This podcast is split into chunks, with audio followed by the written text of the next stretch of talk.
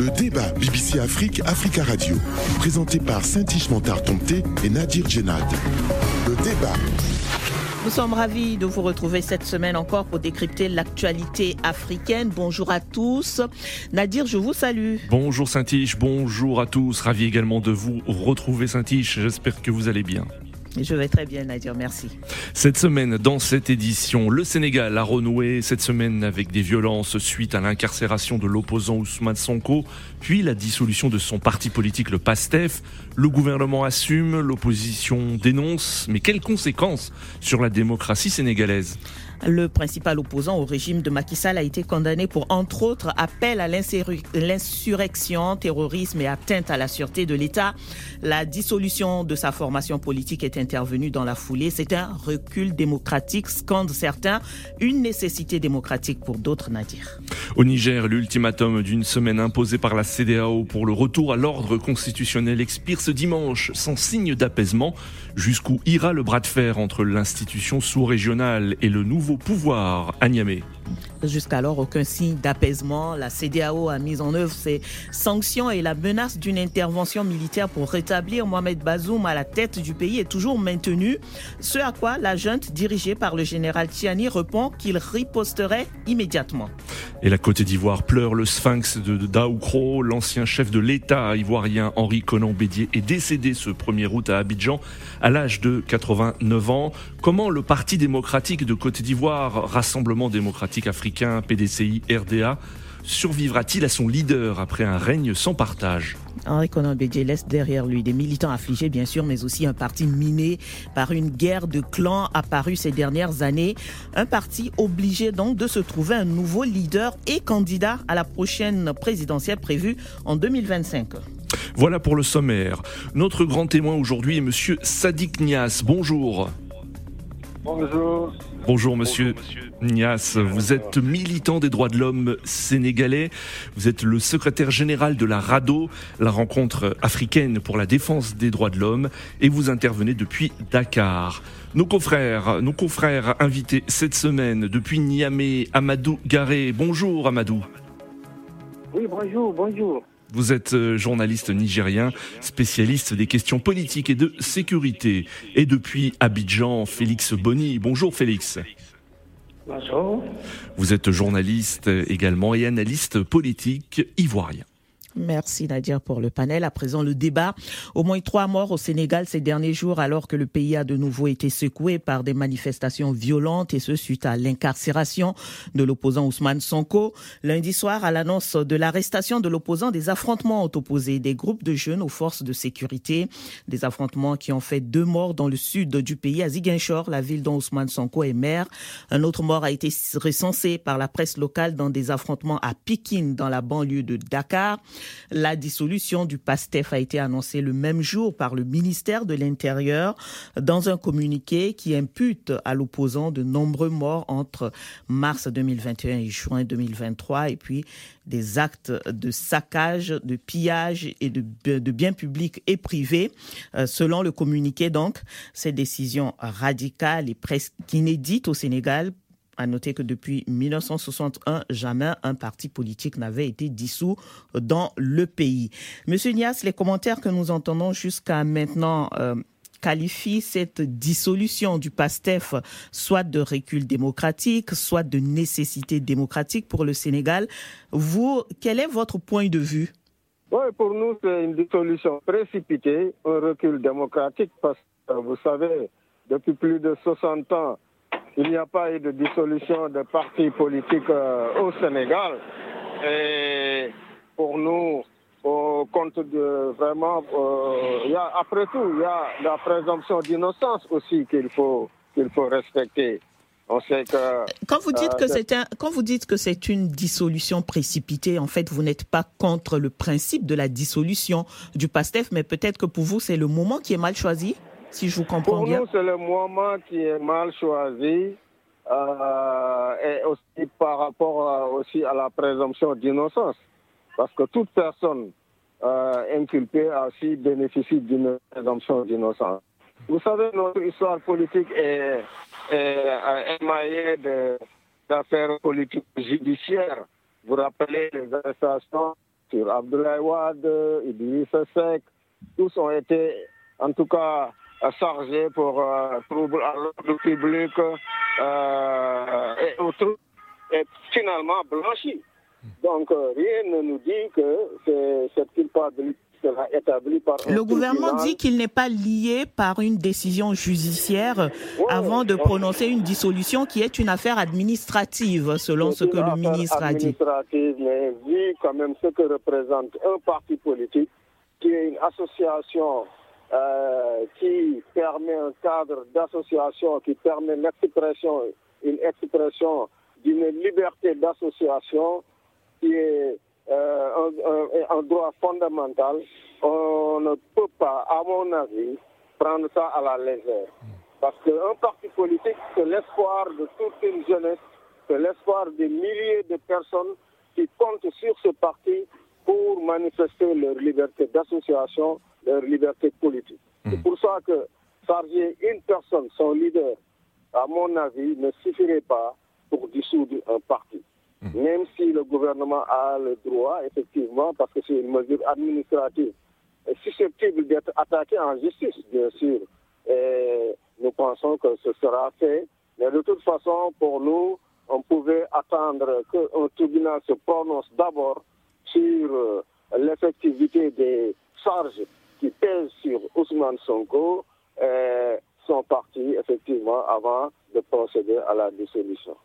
Monsieur Nias, le porte-parole de la coalition présidentielle Benobok Yakar a affirmé que le démantèlement du PASTEF était nécessaire. Je cite, le PASTEF est un parti euh, qui, avec son leader, a pris comme style inédit la violence et l'injure, des menaces, des destructions de biens publics et privés. Euh, que répondez-vous euh, à la coalition Benobok Yakar et est-ce que les leaders du PASTEF auraient peut-être dû se démarquer, par exemple, des violences qui ont eu lieu lors euh, euh, des manifestations euh, précédentes? En tout cas, nous, on a toujours dénoncé les, violences lors des manifestations, les appels à, la violence, les meurtres, etc. Il y a eu même des attentats, parce qu'avant-hier même, on a parlé d'attentats au cocktail Molotov sur un bus de transport public, ce qui est regrettable et nous le dénonçons et demandons à ce que ces personnes soient traduites devant, traduites devant la justice. Hmm. Maintenant, euh, dire que c'est tout le parti qui est fautif, alors que ça peut être peut-être une des personnes qui est incriminée, euh, euh, qui est en tout cas chargée d'appel à l'insurrection. Pour vous, le gouvernement a voulu sanctionner tout le parti politique sanctionné tout un parti. Un parti, ce sont des milliers Les sympathisants, les militants. Pas seulement les leaders. Hmm. Voilà, il y a des militants, des jeunes qui n'ont rien à voir peut-être avec cette, euh, euh ces affaires, euh, parce que c'est une affaire euh, au début privée entre deux personnes. Euh, Ousmane Sonko, une dame qui a porté plainte ensuite, ensuite entre Ousmane Sonko et un ministre de la République Maïnian pour diffamation. Hmm. Maintenant, euh, les appels, les déclarations faites par-ci et par-là par les leaders, peut-être n'engageraient pas tout le monde au niveau de son parti. Pour moi, sanctionner tout un parti, c'est sanctionner des milliers de personnes. Euh, c'est pour cela que nous pensons que c'est une mesure qu'il ne faut pas prendre à la légère, qui doit être prise, c'est vrai. Mais en dernier ressort. Pour nous, c'est comme ça qu'il faut le lire.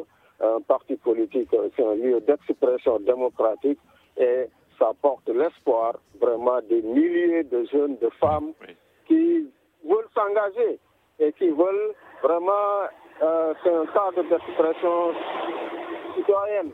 Et vraiment fermer ce parti peut-être obligerait toutes ces personnes à, à maintenant exercer leur liberté d'association, leur liberté politique dans la clandestinité. Alors, il y a aussi, euh, euh Monsieur Nias, cette, euh, on va dire, cette difficulté pour la coalition de l'opposition Yehui Askanui qui n'arrive plus à se, à se mobiliser, euh, qui est tout le temps, on va dire, devancée par les forces de l'ordre et qui interdit donc les accès aux, lieux où ils veulent se, se réunir et, et, et, manifester. Quel est votre point de vue? Est-ce que là aussi on parle de, de recul démocratique? Le gouvernement évoque toujours la question de la sûreté et de la sécurité. Parce que pour nous, le fait de bloquer un lieu public, un parti politique, c'est pas seulement le parti passé. On a vu le siège du parti des opposants qui a été barricadé, euh, l'accès euh, interdit aux, militants. Et euh, on a vu même des, manifestations qui ont été réprimées jusqu'à l'intérieur d'un parti politique.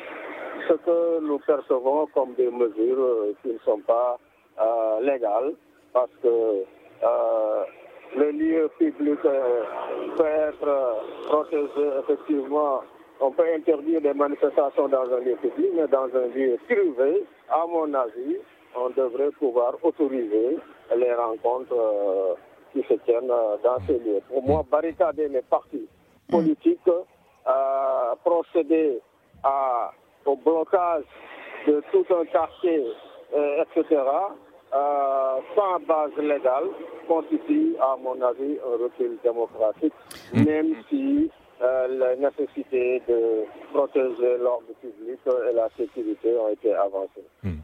Monsieur Nias, est-ce que vous estimez qu'il y a un acharnement du, pouvoir euh, vis-à-vis euh, d'Ousmane Sonko et, de son parti, le, PASTEF? En tout cas, acharnement ou pas, mais depuis 2021, on a vu que autant d'affaires sur une seule personne en si peu de temps, on ne l'a jamais vu aussi dans ce pays. Hmm. Il y a eu le procès contre Mambaïna, le procès contre euh, euh, Adissar, la hmm. dame. Trois procédures judiciaires contre Ousmane Sonko, oui. Contre Ousmane Sonko, du moins, les procédures judiciaires euh, ont été vraiment très rapprochées pour permettre à cette personne, effectivement, de se sentir harcelée, de se sentir et son parti également euh, pensaient qu'effectivement, ils ont fait l'objet euh, d'harcèlement judiciaire. Alors, nous allons écouter euh, Nadir, euh, nos, confrères avec nous sur cette actualité sénégalaise, une actualité également très suivie dans la sous-région ouest africaine. Félix, Félix Boni, la dissolution de, la dissolution du parti de Ousmane Sonko, le PASTEF donc très critiqué par l'opposition. Euh, d'un autre côté, euh, des partisans du pouvoir, mais également euh, des personnes un peu plus neutres qui estiment que il fallait dissoudre le PASTEF, le PASTEF associé à ces manifestations violentes qu'il y a eu au Sénégal ces trois dernières années. Quel est votre point de vue? Félix? Allô, vous m'entendez bien? Oui, Félix, on vous reçoit. Très bien. C'est ce que M. Nias le disait tantôt. Alors, quand vous posiez la question, vous demandiez est-ce un recul démocratique ou euh, euh, une nécessité démocratique Il n'y a pas de nécessité en démocratie lorsqu'on euh, on restreint les libertés, notamment la liberté d'expression, qui est la base même de la, de la, démocratie et qui est inscrite dans la constitution de tous nos pays, y compris pour le Sénégal.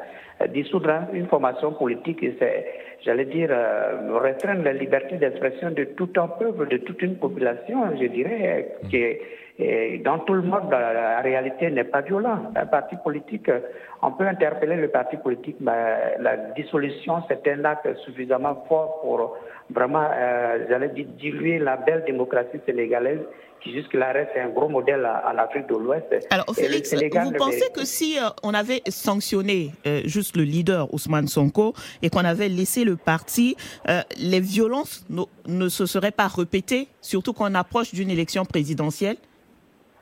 Mais moi, je pense que les violences sont le fait d'individus qui sont quand même identifiables.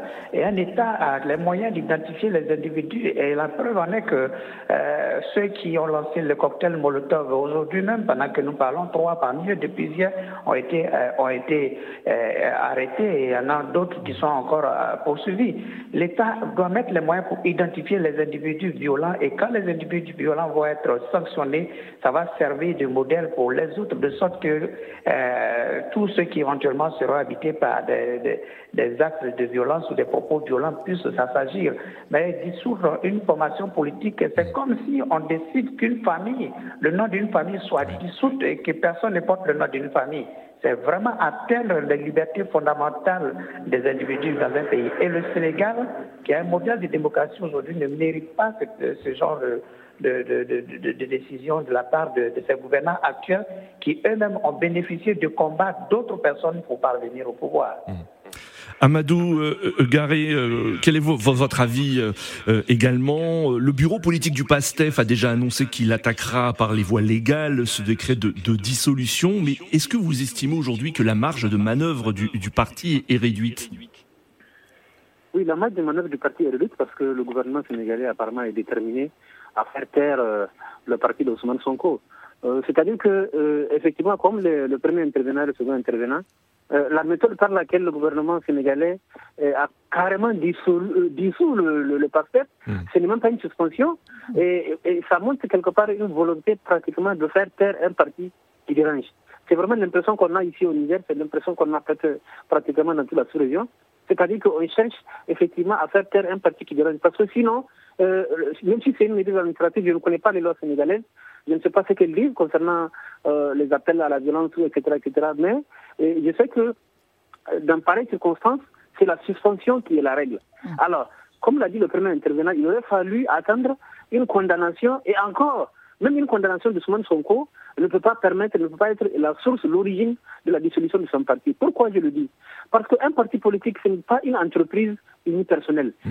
Un parti politique, c'est plusieurs personnes qui se retrouvent autour d'un certain idéal et qui créent une formation politique. Et la le, le PASTEF n'est pas le parti qui appartient à Ousmane Sonko. Non, mm. c'est un bureau politique.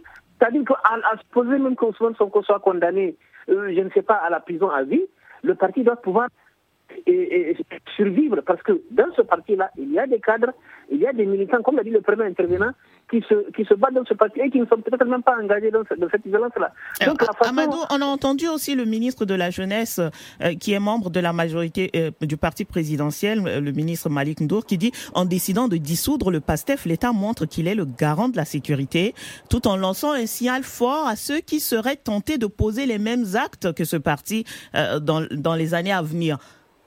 Oui, mais euh, vous savez, c'est l'État celui qui a le baromètre pour savoir à, quel moment est-ce que vous avez dit quelque chose qu'il trouve euh, dérangeant pour la paix ou la stabilité. C'est-à-dire que, sur la base de quoi? C'est-à-dire, là, il y a un danger pour tous les partis politiques.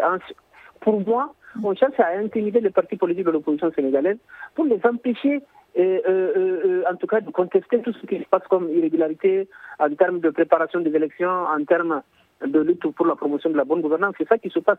C'est-à-dire que pour que le ministre soit convaincant, il aurait mieux fallu pour lui hmm. qu'il dise que le parti PASTEF est suspendu. S'il dit qu'il est suspendu, ça veut dire que peut-être qu'il y a une plainte concernant le parti lui-même, même pas Ousmane Sonko. Parce qu'une fois de plus, je le rappelle, le parti PASTEF, ce n'est pas une propriété privée de Ousmane Sonko, non. C'est une formation politique. Et comme l'a dit le premier intervenant, c'est vraiment, il y a des milliers et des milliers de militants qui croient en ce parti-là, à qui on vient à travers cette dissolution, n'est-ce pas, hmm. d'enlever le droit, par exemple, de participer aux jeux politiques. De, se réunir autour d'un idéal politique. Merci beaucoup, Amadou Garé. Nous allons prendre une pause.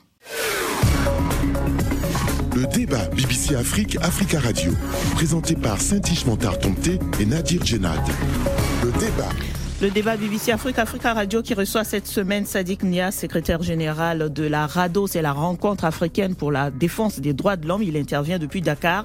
Amadou Garé, journaliste nigérien et spécialiste des questions politiques et sécurité. Il est en ligne de Niamey. Et puis Félix Boni, journaliste et analyste politique ivoirien en ligne d'Abidjan.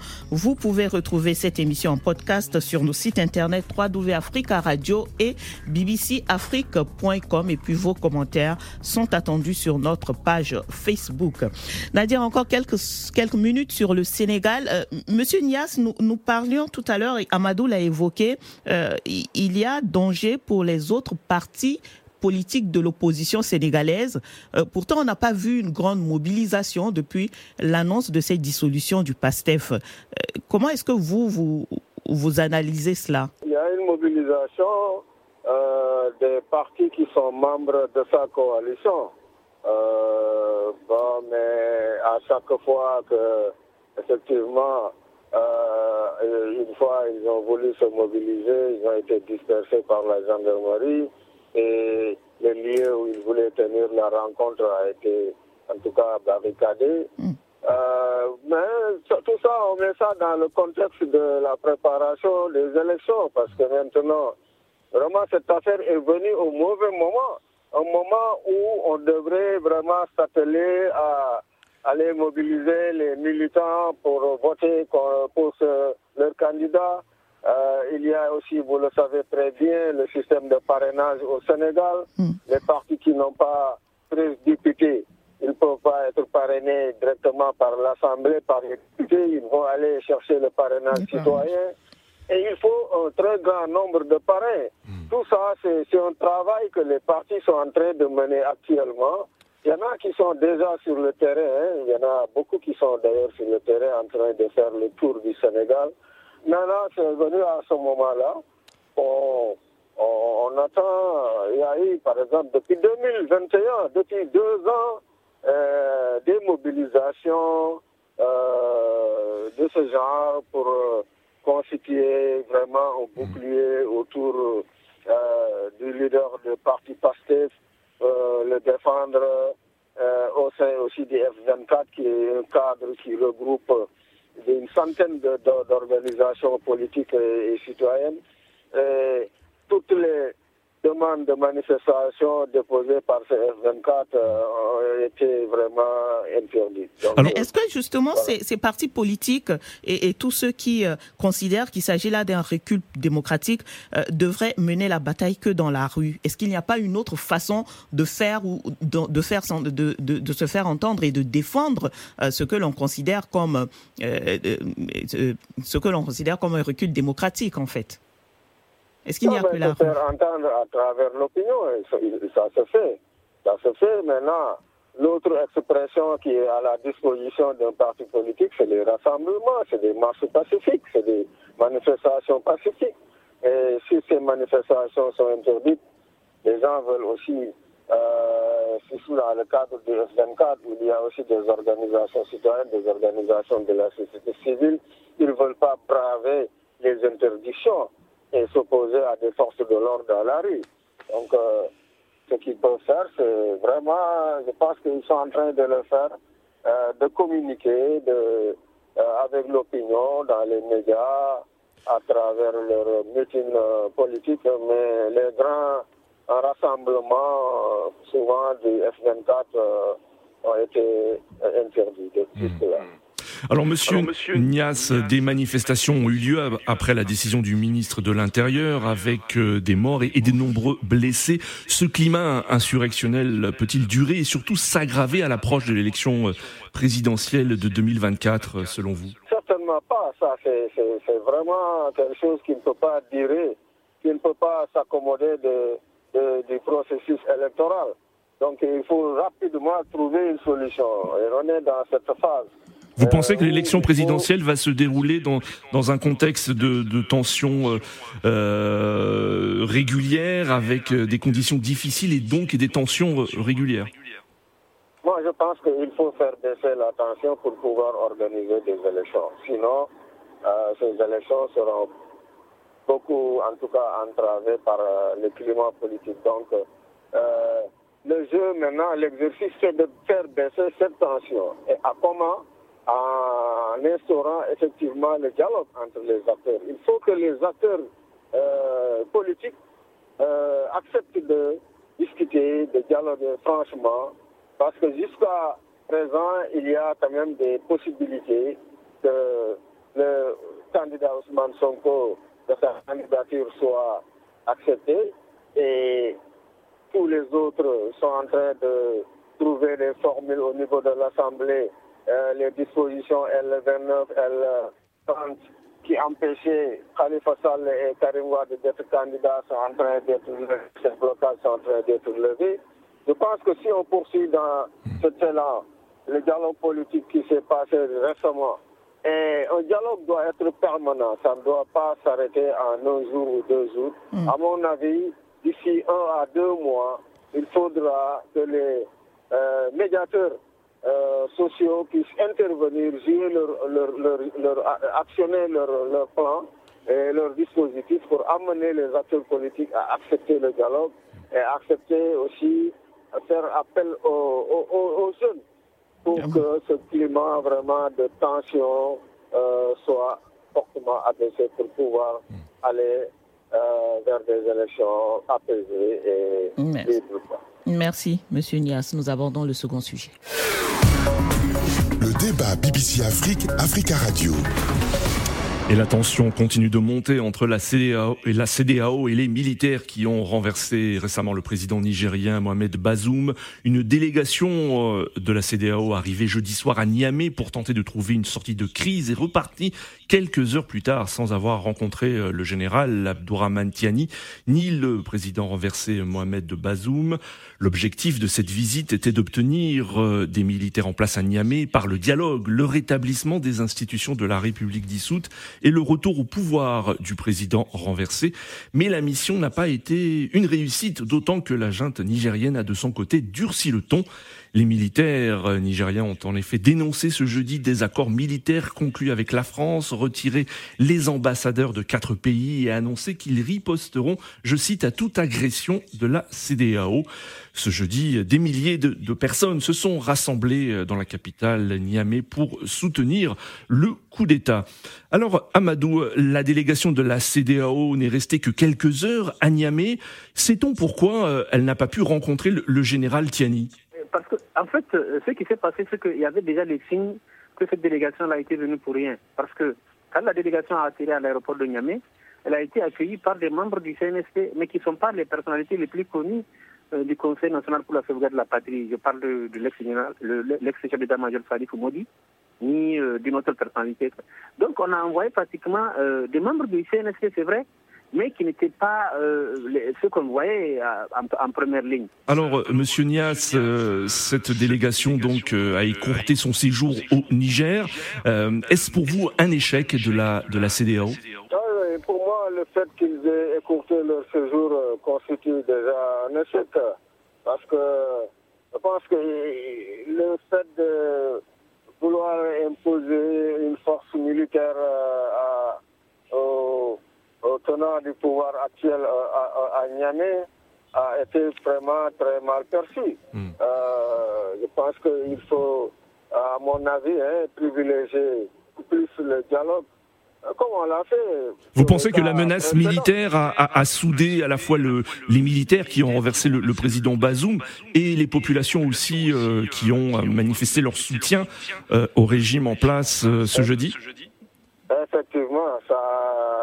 Renforcer vraiment cette alliance, cette communion entre les militaires et euh, une certaine partie de la population, mais également entre d'autres régimes militaires, avec d'autres régimes militaires. On l'a vu, le Mali, le Burkina, mm. euh, qui se sont déjà mis en bloc.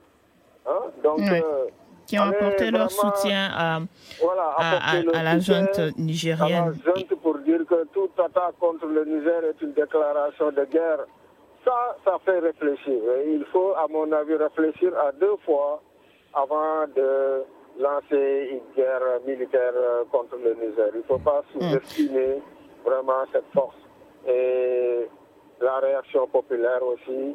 Et à mon avis, il faut trouver les formules pour euh, discuter au plus haut niveau avec euh, les tenants, en tout cas les putschistes au Niger, en essayant d'envoyer des signaux euh, encourageant par rapport euh, au dialogue et euh, à la discussion. Amadou, peut-être finir sur ce que vous étiez en train de, développer et puis répondre aussi à, cette question que moi je me pose. la CDAO, en envoyant cette mission, n'a-t-elle pas fait un pas vers, vers la junte nigérienne, justement? C'est sûr que la CDAO, la CDAO a fait un grand pas. La CDAO a fait deux pas.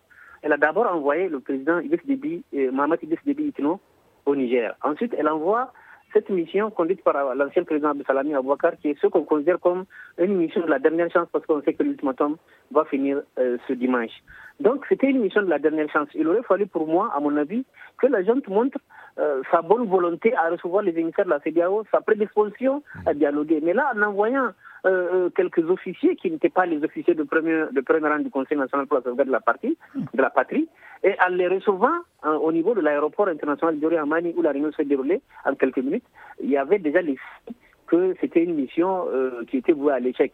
Salami, qui est un peu biscard de, de, la diplomatie au niveau de la CDAO, a compris quand il a vu qui était en face de lui. Il a compris mm. que ça n'allait pas, ça n'allait pas aboutir. Pourtant, avant que la délégation ne quitte Abuja, le président Ahmed Tinubu avait dit il faut tout faire, mm. tout faire pour que le problème soit réglé de façon à l'amiable, je veux dire. Mais en même temps, il y a, il y a cette réunion des chefs d'état-major de la CDAO qui se poursuivait aussi. Est-ce que la CDAO elle-même euh, n'a pas anéanti euh, les chances de cette mission en brandissant d'un côté euh, cette option militaire et de l'autre en appelant à une résolution à l'amiable?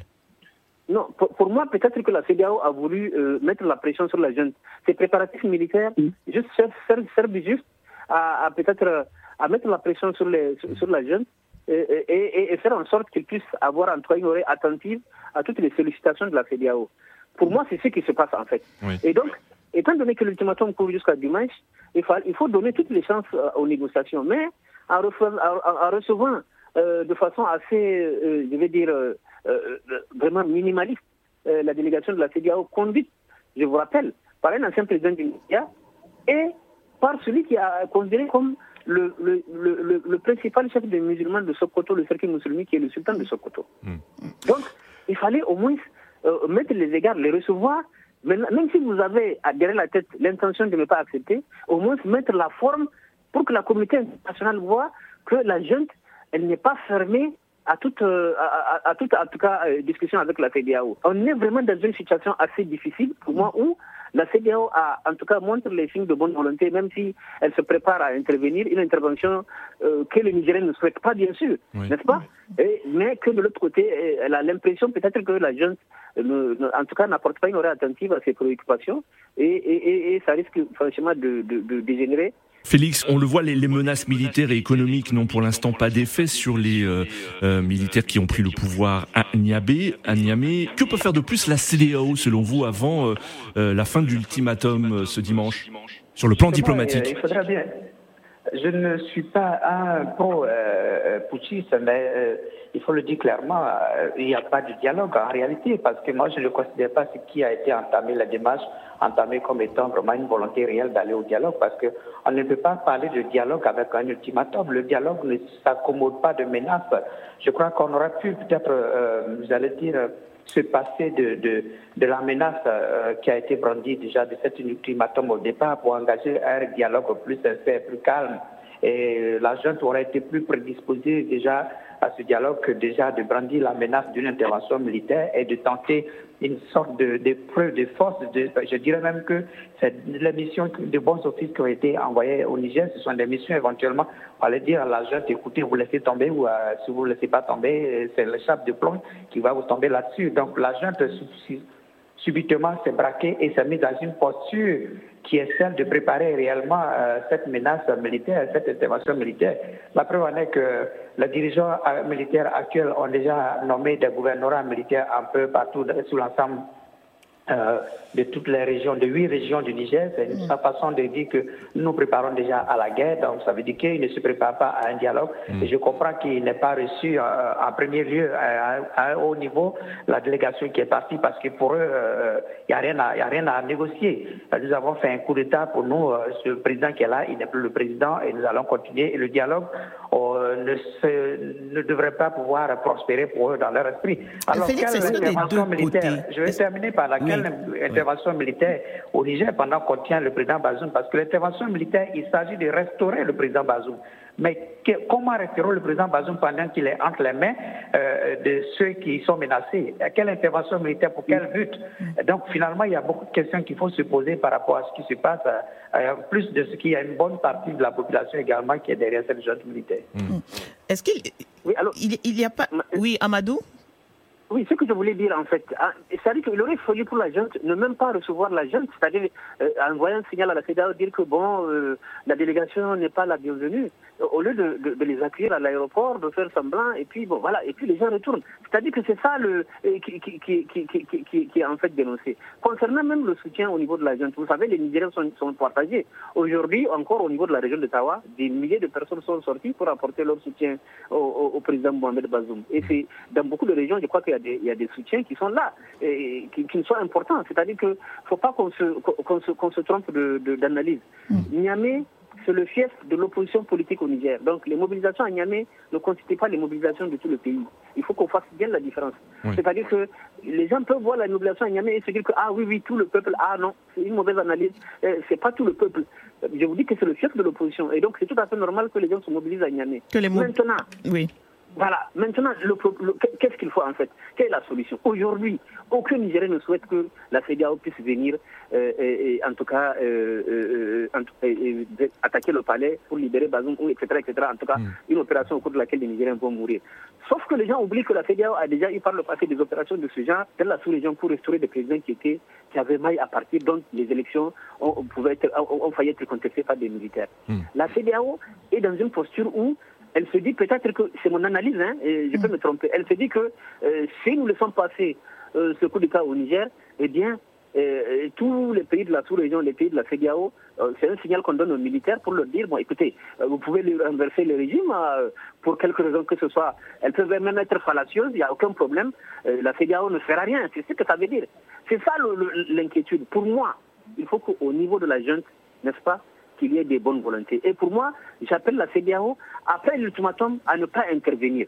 C'est-à-dire que pour moi, elle doit encore chercher à envoyer une nouvelle délégation. Hmm. Peut-être que cette fois-ci, ça va, ça va bien se passer. Prolonger l'ultimatum, n'est-ce pas? Le hmm. prolonger d'une semaine pour donner la chance à la paix. Il faut tout faire, pour moi, selon moi, pour qu'on n'en arrive pas à la violence.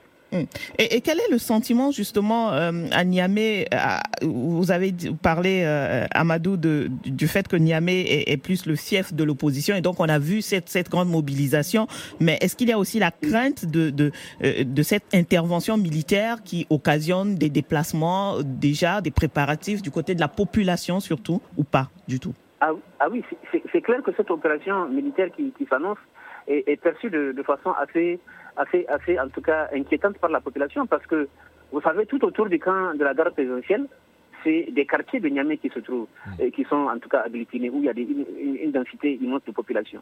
Donc, ces populations-là peuvent être des victimes collatérales de l'éventuel raid ou de bombardement de palais, parce qu'on parle de bombardement de palais, ce que je trouve assez aberrant, parce que quand on bombarde le palais, euh, le but pour lequel on a lancé la mission, eh ben, le, président, Bazoum est dans le palais. Ben, ben, bien sûr, mais bien sûr. Donc c'est vraiment, quand j'ai entendu cette histoire de bombardement, j'ai dit, mais est-ce que les gens réfléchissent à ce qu'ils disent? Moi, je pourrais comprendre une opération euh, peut-être de style commando, peut-être, mais là, si c'est des bombardements aériens, ça veut dire qu'on veut tuer tout le monde. C'est ce que ça veut dire. Mm. Parce qu'à part le président Bazoum, il y a des ministres, il y a des voilà qui sont détenus. Mm. Donc, il faut faire extrêmement attention. Mm. Ensuite, il y a les familles des militaires qui sont dans les camps. Il y a les civils qui sont autour du camp. C'est pourquoi j'ai dit, euh, euh, cette opération militaire, en tout cas, elle est, elle est assez inquiétante pour la population de Niamey qui est en train de, se dire que euh, déluge de feu va s'abattre sur, sur. Donc, il faut tout faire pour qu'on n'en arrive pas là. Et pour qu'on n'en arrive pas là, c'est très simple. Vous avez un président démocratiquement élu qui a fait deux ans, qui est dans sa troisième année de mandat, qui est à la tête d'un pays qui gère mieux la question sécuritaire que les autres pays de la sous-région, parce que l'argument sécuritaire a été envoyé, avancé par les poutistes. Le Niger est le pays qui s'en sort le mieux dans la sous-région. C'est connu. Et donc, et vous avez un pays qui a une stabilité économique, qui a un taux de croissance qui est prévu pour l'année prochaine être de 12%, un des plus forts taux de croissance de l'Afrique. C'est connu, c'est FMI, c'est la Banque mondiale, ils le disent. Et donc, c'est un pays qui promet un bel avenir avec le pipeline pour euh, du pétrole vers les autres pays qui va aller jusqu'au Bénin. Donc, c'est un pays qui est promis à un bel avenir, avec une démocratie, une stabilité. Le président Bazoum, quand il est arrivé au pouvoir... Alors, c'est tous ces arguments que la, junte, que la junte au pouvoir rejette pour l'instant, estimant que justement, on donne le discours de, du Niger qui, qui est résilient face à la, au terrorisme, mais qui en réalité perd beaucoup de, beaucoup de soldats sur le terrain. Une, on ne pourra pas revenir totalement sur... Euh, sur les arguments des uns et des autres, oui. Je voulais, juste conclure, à Un petit, mot, un petit mot sur la question de la sécurité. Vous savez, au moment où, même, au moment où euh, se déroulent ces événements-là, il y a eu deux attaques meurtrières qui ont été tuées hmm. par les militaires. Deux attaques qui se sont déroulées sur le sol national. Un camp militaire a été attaqué, des soldats ont été tués et d'autres ont été enlevés. Ça a été tué. Donc vous voyez. Et je vous dis que c'est le Niger qui s'en sort le mieux. C'est reconnu. Tous les pays le disent. Donc pour moi, cet argument-là ne, tient pas. Pour moi, ce qu'il faut, mhm. il faut vraiment revenir au dialogue et puis restaurer la démocratie parce que on ne peut pas, euh, euh, en tout cas, se passer de la démocratie. On ne peut pas, à tout bout de champ, le Niger a connu trop de, trop de coups d'État. Je pense que là, c'est venu, c'est un coup d'État de trop. Quoi. Merci beaucoup, Amadou Gary. Nous finissons avec le troisième sujet, c'est la Côte d'Ivoire. La Côte d'Ivoire qui observe un deuil national de 10 jours en hommage à l'ancien président Henri Conan Bédier, décédé le 1er août dernier. Le sphinx de Daoukro, comme il était surnommé cet été à 80 9 ans à Abidjan.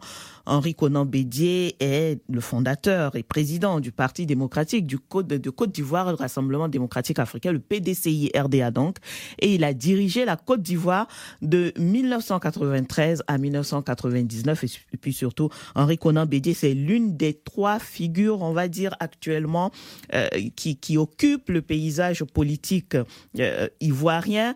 Euh, Félix, est-ce ce départ a, plutôt surpris, on va le dire, en Côte d'Ivoire? Alors, juste un petit rectificatif. Euh, il n'est pas fondateur, il est plutôt héritier du PDCADA de son fondateur, Félix, Félix Je dirais que c'est l'héritier politique du Fauboyant qui a hérité aussi bien du pouvoir que de la de, de parti du Fauboyant, le. PDCADA. Alors, ce départ, effectivement, a surpris tous les Ivoiriens parce que euh, de tous les leaders politiques, pour ne pas dire de toutes les autres personnalités ivoiriennes, Arif Kona Bédé aura été celui qui jamais n'est rentré dans un hôpital. Quoique ces dernières années, il a eu souvent des malaises qu'on appelait des malaises vagales, euh, qu'il a eu souvent à des rencontres parfois publiques.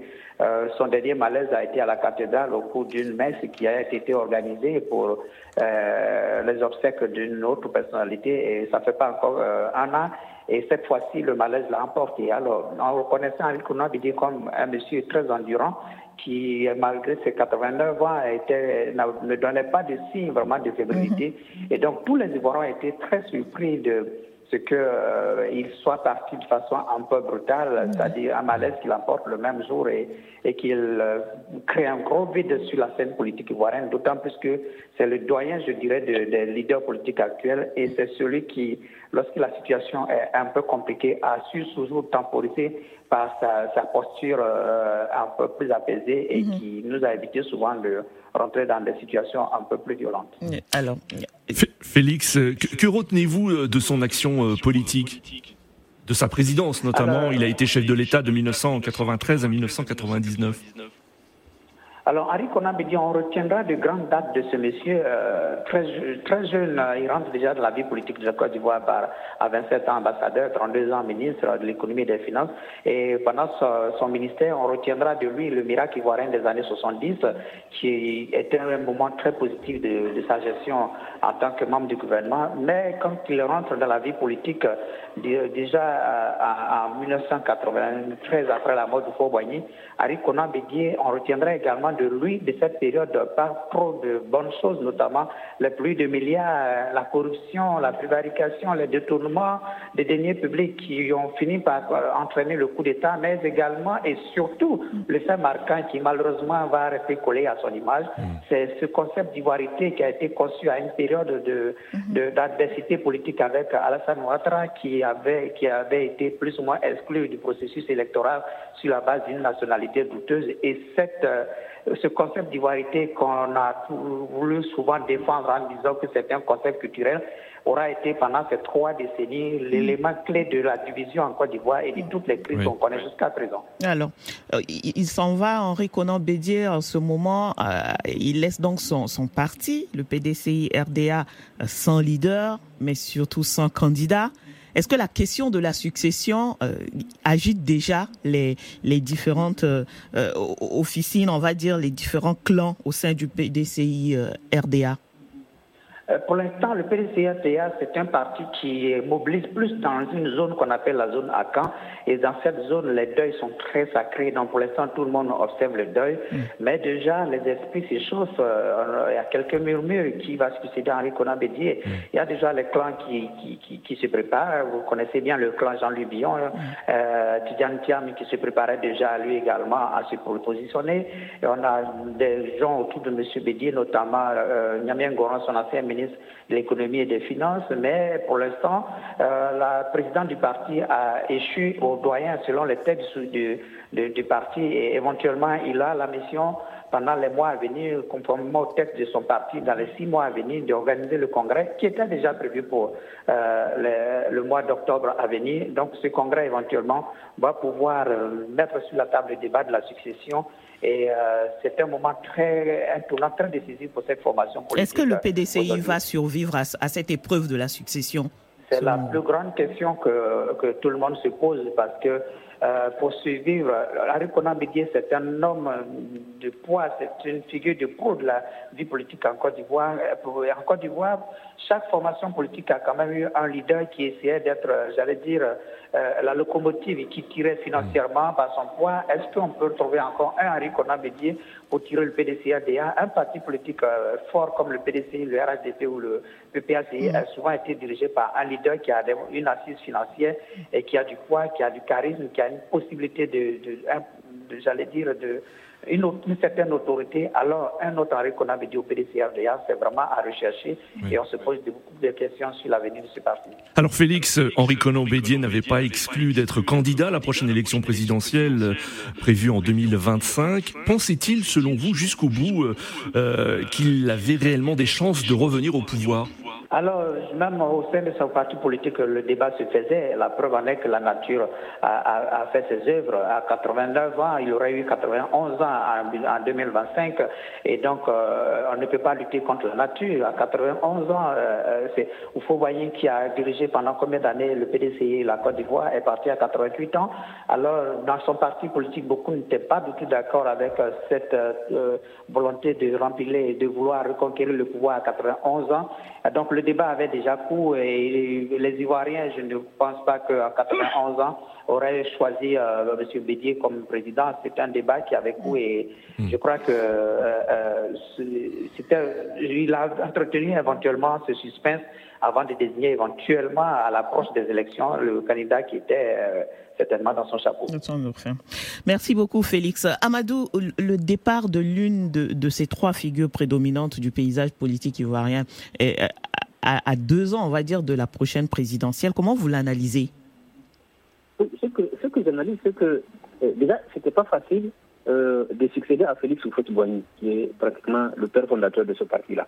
Alors, heureusement que Henri Conan Bédier est aussi une personnalité charismatique.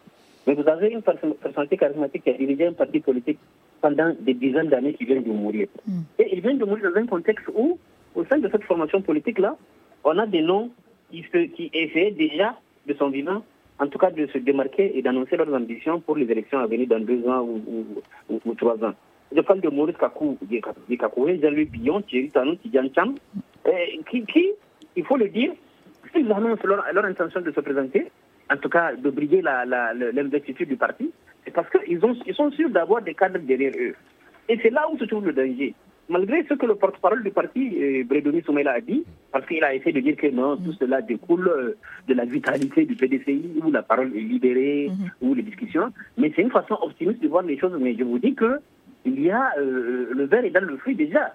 Parce que toutes ces personnalités-là que j'ai citées sont des personnalités qui ont des cadres du PDCI derrière, derrière elles. Mhm. Donc, ces personnalités-là, la lutte là va être encore beaucoup plus acharnée aujourd'hui. Et donc, il ne faut pas exclure que euh, euh, la mort de Henri Conan Bédier crée une situation euh, où on va assister à l'éclosion de nouvelles formations politiques qui vont être issues de ce, de ce truc. Parce que les mécontents, certains ne vont pas suivre la règle du jeu démocratique.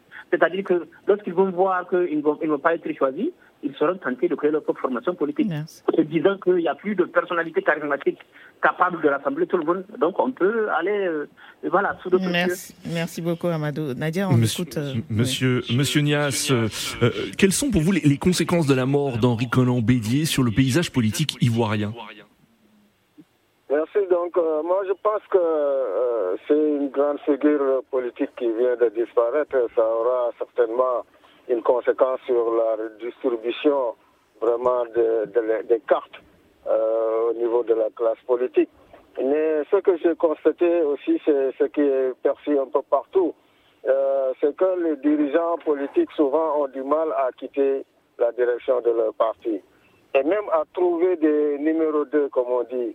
Euh, à l'époque, euh, ici à, Dakar, on disait, voilà, Abdoulaye Wade n'aimait pas les numéros 2. À chaque fois qu'il a un numéro 2, il finit par le massacrer, etc. Euh, et pourtant, c'est des choses, à mon avis, qu'il faut commencer à, sur lesquelles il faut réfléchir en Afrique. Il faut que les partis survivent à leurs fondateurs. Et en tout cas, aux, personnalités comme Harry mm. Conan pouvoir trouver euh, le moment de partir.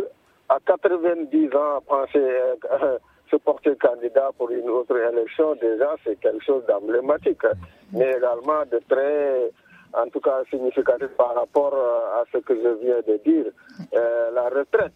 Il faut aussi que, que l'on réfléchisse au niveau de nos partis, comment et à quel moment il faut partir, trouver des jeunes et passer à la génération d'après, etc., euh, des questions générationnelles, euh, pour pouvoir préserver en tout cas les